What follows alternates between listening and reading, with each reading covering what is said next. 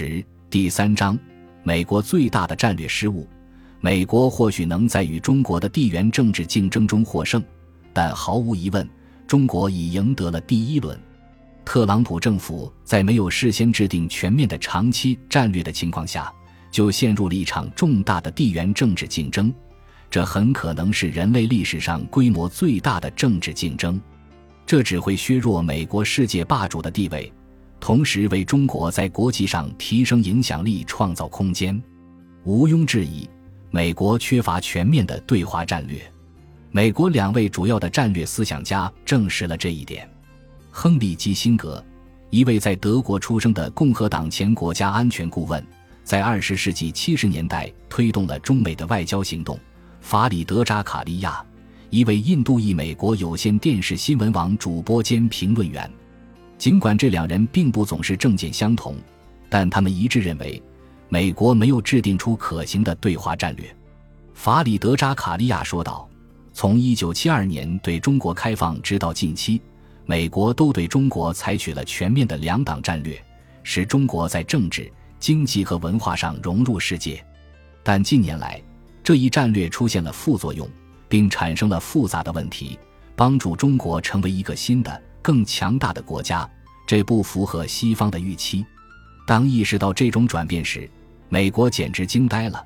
他未能构想出一个针对中央王国的新的全面战略，这与美国为何发动反苏斗争形成了再鲜明不过的对比。当时，美国的主要战略思想家乔治·凯南以 X 先生为笔名，在《外交事务》上发表了一篇著名文章。在该文中，凯南就美国该如何应对严重的地缘政治竞争问题，向美国同胞提供了合理的建议。然而，特朗普政府在与中国对抗时，却忽略了这一建议中的许多要点。未来的美国历史学家无疑会感到困惑：当特朗普发动针对中国的贸易摩擦和技术竞争时，很多美国人，包括民主党的领袖，都在为特朗普欢呼。民主党主要的参议员查克·舒默哀叹，中国的不公平行径使美国损失了数万亿美元和数百万个就业机会。他鼓励特朗普对中国强硬。众议院议长南希·佩洛西也发表过类似言论。他在2018年3月坚称，美国必须采取强有力的、明智的和战略性的行动，反对中国不公平的贸易政策。民主党的支持令人费解。因为特朗普的许多行为违反了凯南在战略建议中提出的许多关键准则，实际上却符合了中国的利益。毫无疑问，特朗普挑起的贸易摩擦和对华为的制裁激怒了中国领导人。但是，中国领导人也需要清楚，特朗普为中国提供了许多长期红利，这些送给中国的红利。就是特朗普和他的顾问没能像凯南那般做出长远考虑的结果。如果美国是一个团结、强大和充满自信的国度，那么它将对中国构成巨大的挑战。凯南在以 X 先生为笔名发表的文章中强调了这一点。他认为，美国是否强大取决于其是否有能力给世界人民营造一个整体印象。这是一个知道自身诉求的国家。他正成功的处理内部问题，并承担起作为世界强国的责任。他具备能够在时代的主要思想潮流中稳住自身的精神活力。特朗普恰好背道而驰，他使美国分裂和分化。不过，仅仅将责任归咎于他也不公平。本书会谈到，美国正面临着政治、经济和文化领域的严峻的结构性挑战。在旁观者看来，今天的美国仿佛缺少了凯南所说的精神活力，这是由特朗普上任前根深蒂固的经济和社会问题所导致的。但是，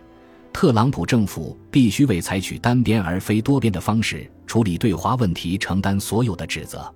特朗普决定退出跨太平洋伙伴关系协定，就是送给中国的一份地缘政治大礼。该协定是奥巴马政府推动的一项明智举措。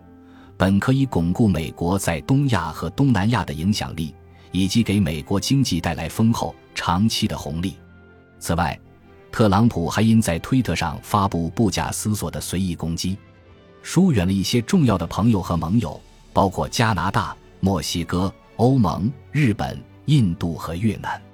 在冷战初期，美国率先建立了世界多边体系，包括布雷顿森林体系、马歇尔计划和北大西洋公约组织。今天是中国而非美国在带头建设一个新的多边体系，包括亚洲基础设施投资银行和“一带一路”倡议。尽管美国反对这两项举措，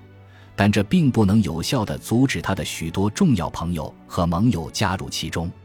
英国。德国、印度和越南以创始成员国身份加入了亚洲基础设施投资银行，而亚洲基础设施投资银行也在证明自己是一个比国际货币基金组织和世界银行管理的更好的机构。它奉行更高、更透明的组织管理标准。当中国在全球多边秩序中展现出一个稳定、可预测的形象时，在特朗普领导下的美国则日益被视为一个混乱且不可预测的角色。特朗普说过一句名言：“贸易对抗是好事，很容易赢。”然而，他在这一领域的过往记录表明，贸易对抗实际上很难赢。在外交事务上，单伟健指出，数据表明，美国并没有赢得这场贸易对抗。中国经济增长虽然放缓。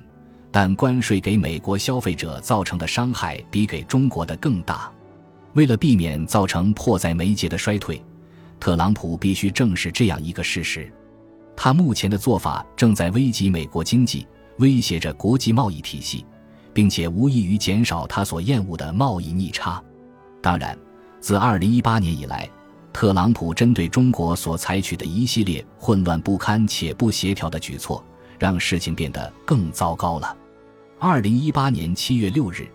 特朗普政府采取了第一项反华措施，对中国征收百分之二十五的关税。价值五百亿美元新清单的目标更多是中间产品。九五百分号的受打击产品主要是美国公司使用的依赖于从中国进口的中间产品或资本设备。显然，对中间产品征税只会削弱美国公司的竞争力，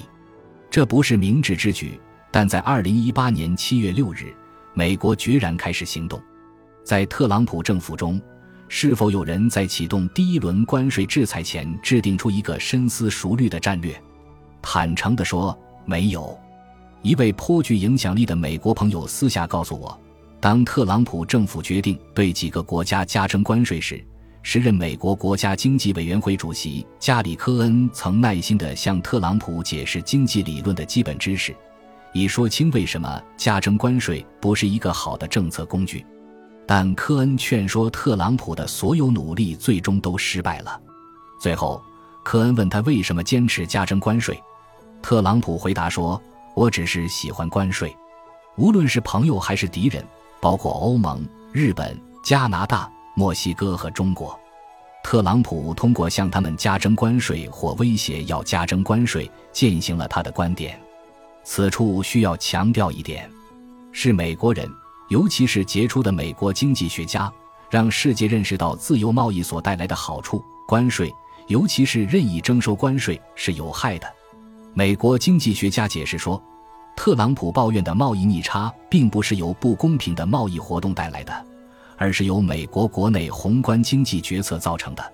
罗纳德·里根不是左翼分子，而是一个传统的美国保守派。